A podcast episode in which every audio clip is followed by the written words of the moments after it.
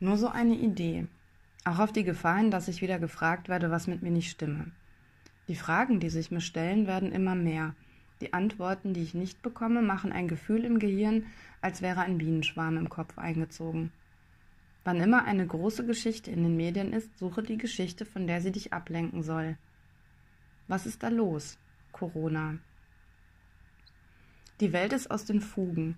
Beunruhigend ist, dass es den Anschein macht, als habe niemand wirklich einen Plan.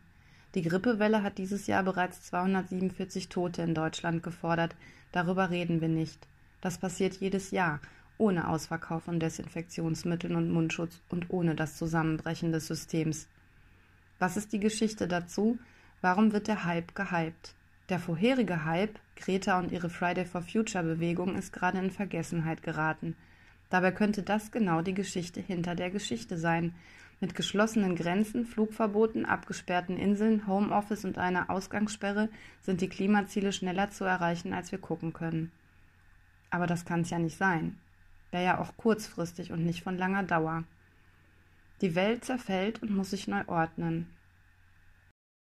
Es tut uns leid, aber Flüchtlinge können aktuell nirgendwo aufgenommen werden. Was ist eigentlich in den Lagern los? Sind dort auch Menschen infiziert? Kümmert das überhaupt jemanden? Nö.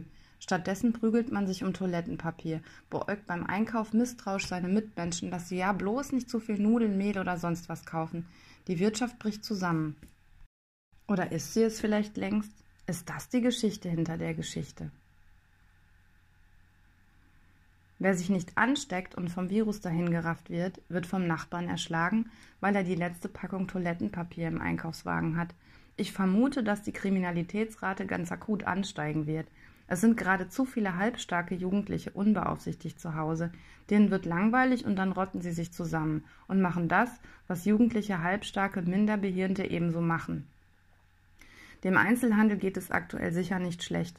Die deutsche Autoindustrie stellt die Produktion allerdings ein, während in China die Produktion wieder anläuft. Gut, das Interesse, jetzt ein Auto zu kaufen, ist eher gering. Andere Existenzen sind sicher gefährdet. Hier sollten Rettungsschirme greifen. Was ist mit den Überlegungen, den Solidaritätszuschlag abzuschaffen?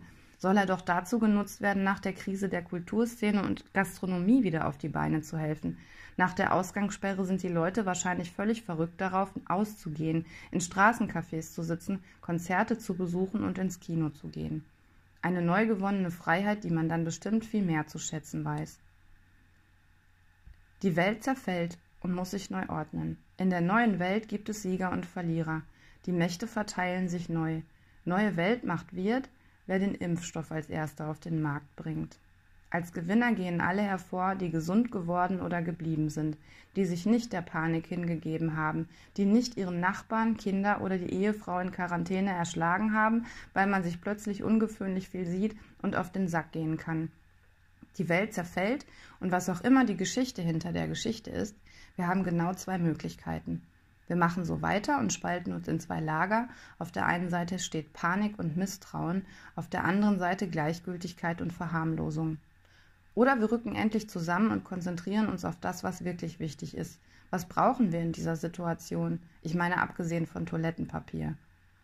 Menschen, die uns unterstützen, die an uns denken, unsere Einkäufe erledigen und unsere Kinder betreuen. Achtsamkeit, Rücksichtnahme und Fürsorge können wir genau jetzt wieder lernen. Wäre es nicht schön, in so einer Welt zu leben? Was stimmt denn nicht mit mir?